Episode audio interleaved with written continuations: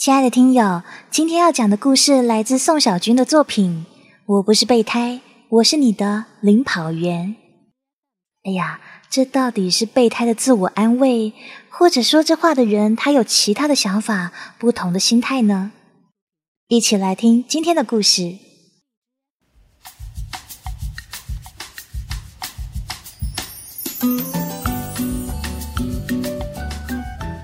九饼是我的好朋友。九饼看到我写了很多故事，在我的朋友圈留言说：“你怎么不写写我呢？就不怕我炸你一脸屎？”哇，我看了好害怕，所以我们今天来讲讲九饼的故事。在九饼强烈的要求之下，这个故事要从九饼的口头禅“炸你一脸屎”说起。这个口头禅可不只是说说而已哦。第一个被九饼扎一脸屎的人是薄荷的上司。薄荷的上司每天晚上七点半准时离开公司，七点三十五分到达地下停车场。而那个夜晚注定在上司的人生中留下浓墨重彩的一笔。上司到了地下停车场，潇洒的走向自己的座驾，打开车门。当他坐进去的那一刹那，惊魂的一幕发生了。有一个穿着雨衣、像是全身都塞进安全套里的男人，从阴暗的角落里冲出来，然后一气呵成的把一个包裹扔到他车里，转身就跑。上司还没有反应过来呢，就眨了两下眼睛，结果那包裹轰然炸开，噗的一声。一阵微黄的浓雾腾起，笼罩了上司，就像是北京的雾霾埋住了整个世界。上司吓瘫了，几秒钟以后终于反应过来，他根本不敢相信自己的眼睛，不敢相信自己的鼻子，更不敢相信自己的大脑。这这是屎吗？上司在脑海中无数次这样问自己。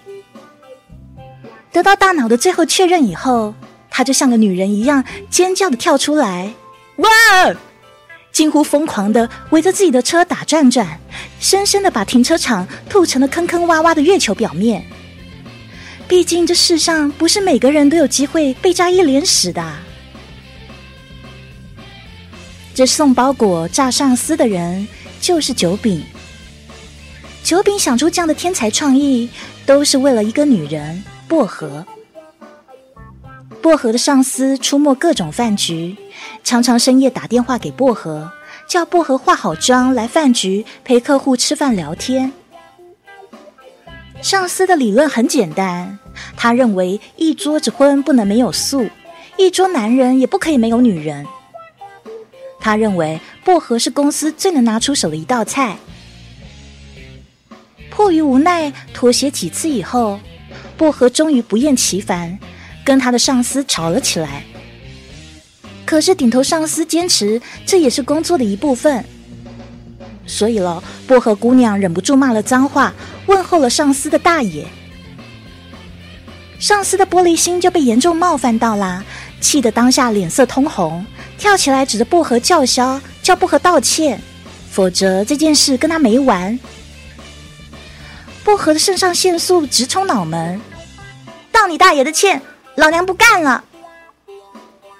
上司欣然同意，但是这家伙居然开始追究起薄荷的考勤、业绩，各种找麻烦，最后终于成功的扣光了薄荷的工资还有奖金。薄荷气得连生理期都提前结束了，声泪俱下的跟九饼吐槽。九饼暴脾气。一点就着，连夜就开始研究如何报复薄荷的上司，设计图、画草图、现场模拟，最后终于出现了刚才那一幕。薄荷知道自己的上司被炸了一脸屎以后，他笑得背过气去，差点就要做人工呼吸啦。九饼把这件事当成谈资，他说起这件事的时候还特别特别的骄傲，可我们都感叹。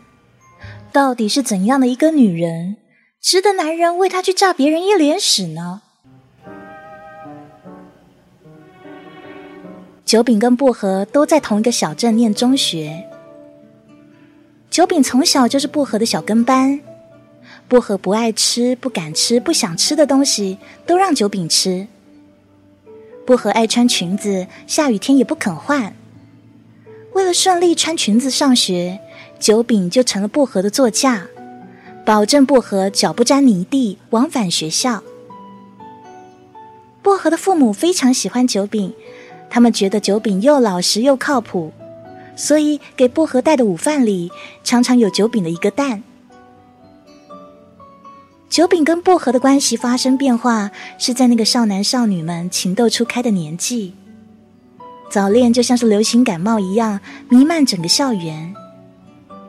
于是薄荷谈恋爱了。哦，可别弄错了，他谈恋爱的对象才不是九饼呢，是他的同班同学麦子。看到麦子跟薄荷眉来眼去，互递情书，看到麦子摸了薄荷的小手，九饼这才反应过来，我。我炸你一脸屎！薄荷的第一个男人不应该是我吗？九饼听到自己情窦初开的声音，轰隆！于是他愤怒了，恶向胆边生。他拔腿就跑，跑到学校堵住麦子，不由分说狂揍一顿。麦子被揍得满地找牙，跪地求饶，保证以后离薄荷十米开外。九饼昂然而去。放学的路上，九饼把薄荷推到墙角，按住他，直问说：“把薄荷喜欢九饼说个一百遍。”薄荷没说话，直接亲了九饼的脑门一下，发出清脆的声响，就像是啄木鸟在啄树皮。九饼哈哈大笑，根本停不下来。啊，刚刚的那一段都是某人的想象而已。现在直到薄荷拍了九饼的脑门，九饼才从自己一连串的幻想中清醒过来，有些恍惚的看着眼前的薄荷。薄荷很不耐烦的说：“叫你半天了，你发什么呆啊？哎，帮我个忙。”九饼愣：“哦，什么忙啊？”薄荷有些害羞。周末我去你家玩。九饼简直乐坏了。好啊，我带你去捏泥巴。薄荷点点头，又补充说：“麦子也去。”九饼愣住了，看着薄荷，没有反应过来。薄荷更害羞了。我要是说我跟别的男孩出去，我妈肯定不让。你掩护我，就这么定啦。薄荷说完，欢天喜地的去了，留下九饼一个人愣在原地，心里默默喊了一句：“我我炸你一脸屎！”周末，麦子和薄荷先后来到九饼家里，九饼的脸色并不好看，但是兴奋的麦子跟薄荷都没有注意到这可怜巴巴的少年。吃完饭，薄荷跟麦子旁若无人的开聊，九饼在旁边完全插不上话，完全变成了透明人。他气得尿意上涌，决定去撒尿。再回来的时候，发现房门居然给关上了，里面传来薄荷咯咯的笑声：“ 你讨厌？真的吗？你怎么那么坏呀？”九饼站在门口，整个人都不好啦。他压抑着自己要冲进去砍死麦子的冲动，但最后还是忍不住砰砰砰的砸门。薄荷拉开门，看着憋着脸色通红的九饼，干嘛？九饼听到自己说：“你，你要不要吃点水果？”聊到晚上，薄荷跟麦子依依不舍的告别。九饼感觉到自己深刻理解了一个成语“奸夫淫妇”啊！九饼送薄荷回家，到了薄荷家楼下，九饼松了一口气。他心想：“唉，总算结束了。这一天的每一秒，对九饼来说都是赤裸裸的折磨啊！薄荷深情的看向九饼，然后补了一句：“以后我跟麦子每个周末都去你家玩，好吗？”九饼根本傻了。周一到周五在学校里，九饼看着薄荷跟麦子眉来眼去，互递情书，看麦子去摸薄荷的小手。薄荷捶麦子的肩膀。周末在九饼的家里，九饼听着薄荷咯咯的笑声，还有时不时发出来的“你讨厌，你怎么那么坏啊？”九饼突然觉得整个世界都在坍塌。为了发泄他多余的精力，他参加了学校的长跑队。由于耐力好，九饼成了领跑员。所谓的领跑员，就是在比赛中领跑，帮助种子选手调整呼吸还有节奏。奔跑的时候，两个人如影随形，直到冲向终点的那一刻，领跑员需要放慢速度，让种子选手独自冲到终点。青春期用不完的精力，九饼就靠着长跑还有梦遗来发泄啦。就在九饼疯狂长跑的日子里。薄荷跟麦子的早恋居然走完了生命周期。麦子主动跟薄荷提出了分手，他的原因是我想好好学习了。薄荷歇斯底里的要求麦子跟他复合，对麦子威逼利诱。可是麦子早就把薄荷当成了历史，翻篇了。于是薄荷非常的痛苦，天天听情歌。以泪洗面。为了让薄荷振作起来，九饼把薄荷约到操场。薄荷就像个文艺女青年一样，流着眼泪，神游物外。九饼从书包里拿出一双运动鞋，不由分说给薄荷穿上。薄荷忘了哭，呆呆看着给自己穿鞋、系鞋带的九饼。九饼抬起头来，对薄荷说：“走，跟我跑一段。”薄荷还在发呆呢，九饼已经跑起来了。薄荷愣了一会儿，不明所以的跟上。跑道上，两个人如影随形。九饼不停的提醒薄荷说：“跑起来，胳膊甩起来，保持你呼吸的节奏。”奔跑中，两个人是满头大汗、气喘吁吁。薄荷脸上露出笑容，然后九饼也放松的笑了。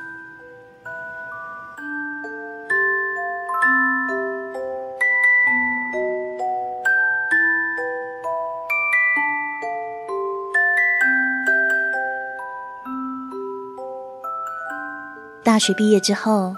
九饼跟薄荷很巧合的去了同一个城市。薄荷总是打趣的说：“我们真是有缘分呢。”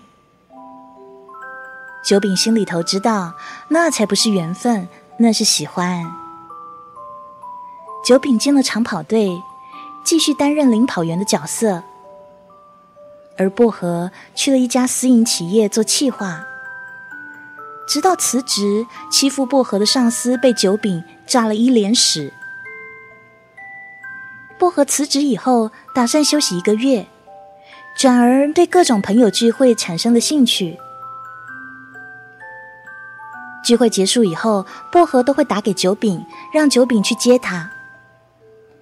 面对这样的大好机会，九饼居然还没有表白，这让我们一众好友都非常费解。直到九饼说出自己的想法，他说：“我不太确定薄荷的想法，我怕我要是表白了，以后连朋友都做不成了。”大家都愣住了。一个男人如果太在乎一个女人，往往会产生一些悲观的想法。这种症状呢，可以称之为“太他妈爱你”症候群。九饼的面前摆着一个选择题，三选一：A. 跟薄荷友谊天长地久。你若安好，我备胎到老。B，跟薄荷表白，然后被无情的拒绝，没做成情人，连友谊都没了。C，薄荷接受酒饼，从此幸福的生活在一起，生个孩子叫薄荷饼。显然，九饼对最后一个结果并没有信心，所以他放弃了选择，维持现状。薄荷在一个朋友聚会上认识了安宇，安宇善谈，滔滔不绝，非常有人格魅力。往往薄荷前半句话还没有说完，安宇就知道他后半句要讲什么。在安宇面前，薄荷永远有说不完的话。薄荷把自己的 QQ 签名改为“遇见爱”，“遇见性”，这些都不难。最难得的是遇见了了解。有一次，朋友们聚会，九饼去接薄荷，他远远就听到了薄荷咯咯咯的笑声，还有那“你讨厌，你怎么那么坏啊”，这些都是薄荷撒娇时才会使用的口头禅。这些声音如此熟悉，九饼一听，心脏被重重击中。他走出两步，就看到薄荷全身都软在安宇的怀里。于是，九饼听见了自己心脏石化的声音，脑海中有个声音轰隆响起：“我，我炸你一脸屎！”九饼气呼呼的找我们喝酒，几杯啤酒下肚，他把桌子拍得震天响。我就知道，男人不坏，女人不爱。哎，我后悔啊！早知道当初我就霸王硬上弓了。他妈的！酒饼咕咚咕咚的喝，喝到烂醉，说话还带着哭腔，嘴里不停的念叨着：“我炸你一脸屎，炸你一脸屎。”然后，九饼开始了疯狂的跑步。城市里任何一个角落都被他的钉子鞋碾压过，风雨无阻。就连雾霾天，九饼都戴着口罩跑满五千米，就像是一台大型的移动空气净化器。九饼跑完马拉松那一天，接到薄荷他妈电话。薄荷妈妈在电话里急得都带了哭腔。薄荷好几天都没有接电话了。九饼浑身冒着热气，跳了起来。他完全忘记自己刚跑完马拉松，结果拔腿就跑，用尽全身剩下的力气飞奔在马路上。赶到薄荷的住处，才发现薄荷家里乱成一团。薄荷在厕所里抱着马桶，又哭又笑。薄荷一看到九饼，啪的就给九饼一个耳光。九饼被这一巴掌打懵了，结果薄荷哭着喊：“男人都是他妈王八蛋，你滚！”九饼把薄荷抱上床，从薄荷断断续续、连打带骂的叙述中，九饼终于听明白是怎么回事了。原来薄荷在安宇的 QQ 上发现了十个统一分组的女孩，于是薄荷就给每个女孩都发了一句话：“我开好房间了，你过来吧。”他发完这句话以后，收到了七条回复，都是“房间号码告诉我”，还有一条回复居然是“昨天不是刚开过吗？”薄荷生气的找安宇算账，结果安宇的一句话把薄荷打入谷底。玩不起就别玩啊！向来有强迫症的九饼按耐住自己想要问薄荷的问题，他想问，还有两条回复了什么？反正薄荷又哭又闹，又要跳楼自杀，最后死死抱住了九饼。九饼眼睛里都冒出火来了。折腾到半夜，薄荷终于精疲力竭的睡着。九饼也累瘫了，他趴在薄荷身边睡了过去。直到他感觉到有人劈头盖脸的亲吻自己，九饼于是惊醒，才发现薄荷居然压在自己身上，哭着撕扯他的衣服。九饼吓傻了，他一把推开薄荷，大吼说：“你干嘛？你疯了！”可是薄荷又扑上来，还哭着喊说：“你不是喜欢我吗？”九饼猛地跳起来：“我他妈要的不是这种喜欢！”他很有个性，转身就走，摔门而去。薄荷冷静过来，狠狠抽了自己一个耳光。瘫软在床上。夜色中，九饼在马路上奔跑，他的胸口痛得像是搁浅在铁轨上的轮船，好像全世界都对九饼喊：“我炸你一脸屎！”几天之后，安宇收到薄荷的 QQ 留言：“我想好了，我离不开你，我想你，我在家里等你。”安宇看了，心花怒放，嘴角露出一个有弧度的微笑。半个小时以后，安宇抱着一束鲜花敲响薄荷的房门。房门一打开，安宇脸上还带着微笑呢，整个人就被猛地拽了进去。门砰的关上，里面接着传来安宇的惨叫。而这个时候，薄荷在商场走来走去，怎么等九饼怎么都没来呢？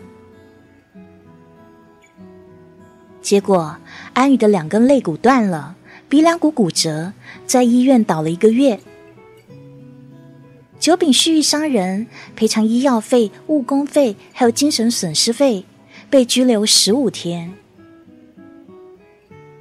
薄荷来接九饼的时候，九饼有些不好意思。可薄荷紧紧的抱住了九饼。安宇在医院里呻吟了一个月，他实在咽不下这口气。出院以后，安宇带着人约了九饼，甩给九饼一叠照片。九饼一看那照片，傻了，那都是薄荷的裸照。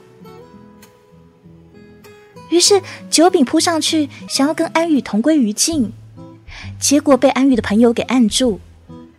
安宇放下话说：“想要拿回这些照片，可以啊，你不是很能跑吗？咱俩比比啊。”环山公路上，安宇跟他的朋友开着车一路前行，九饼紧紧的跟在车后面，拔腿狂奔。安宇开的车时快时慢，不时的回头看着浑身湿透、气喘吁吁的九饼，脸上笑的是很残忍。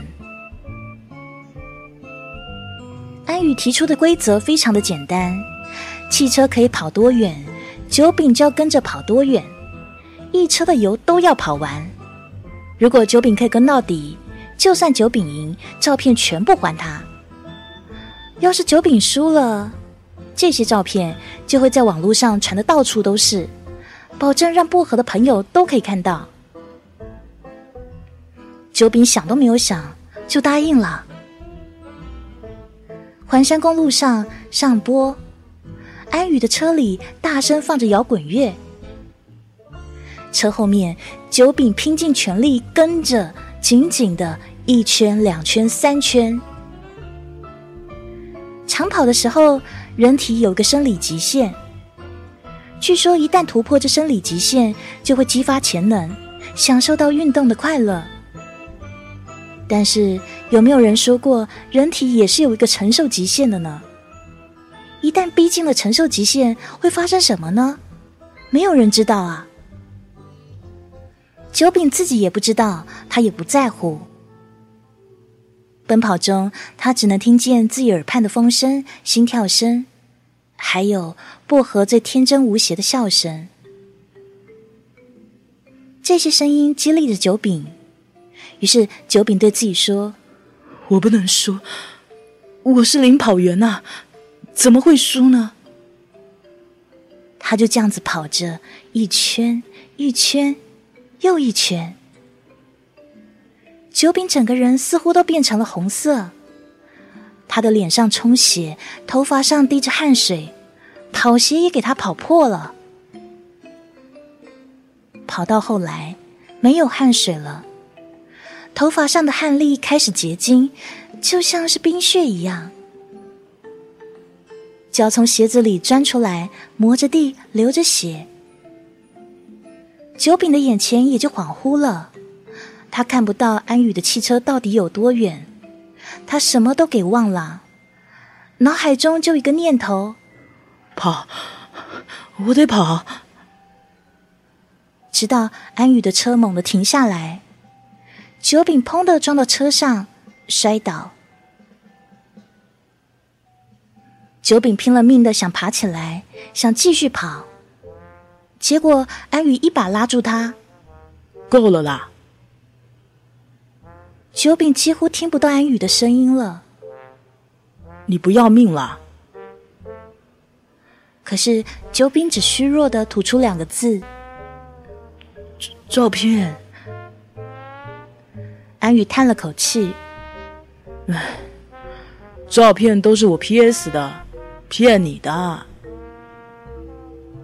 九饼费力的笑了，断断续续吐出一句：“我我炸你一脸屎。”说完以后，整个人砰一声的倒在地上，眼前是一片漆黑。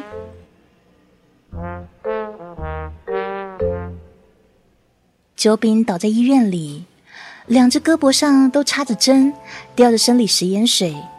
双脚包满纱布，他慢慢睁开眼，就看到薄荷焦灼的看向自己。薄荷看到九饼醒了，一下子哭出声来。他趴在九饼身上，哭得肩膀耸动，泣不成声。九饼笑笑说：“你哭什么？我没事。”薄荷抱着九饼，边哭边说：“九饼，我们在一起吧。”九饼愣住了，没有说话。薄荷抽泣的说：“我愿意跟你在一起，我们在一起好不好？”九饼再一次笑了。可是，你不爱我啊。薄荷呆住了。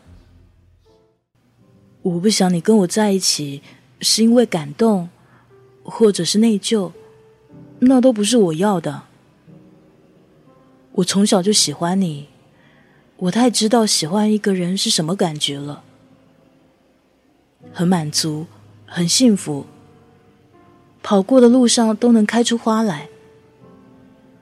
我想你也能像我一样，体会到深爱一个人。是什么样的感觉？可惜，这种感觉我给不了你。薄荷看着酒饼，说不出话来，只有眼泪奋力的流下来。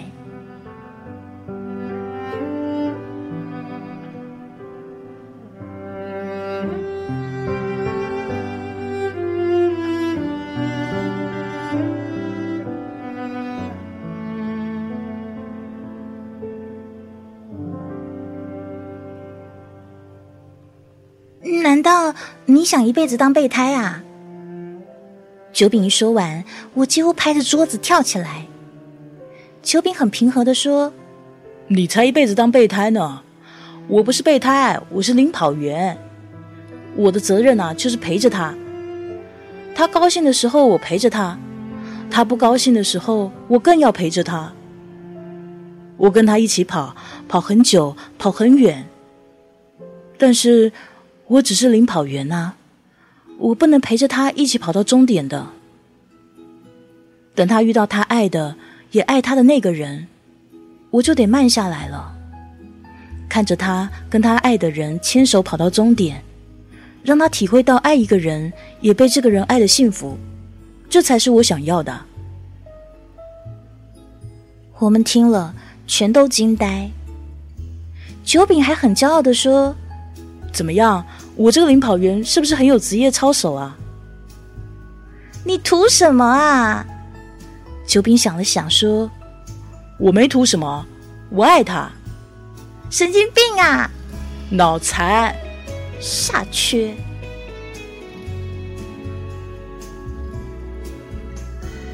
今年薄荷结婚了，新郎不是九饼，九饼是伴郎。九饼送给薄荷的新婚礼物是一个简单剪辑的视频，视频很粗糙，里面记录薄荷这么多年来的一些生活片段。有的是连薄荷自己都不记得了。在视频的最后，九饼写了一句话：“祝你和你爱的人牵着手跑向幸福的终点。”薄荷的泪水把妆都给弄花了。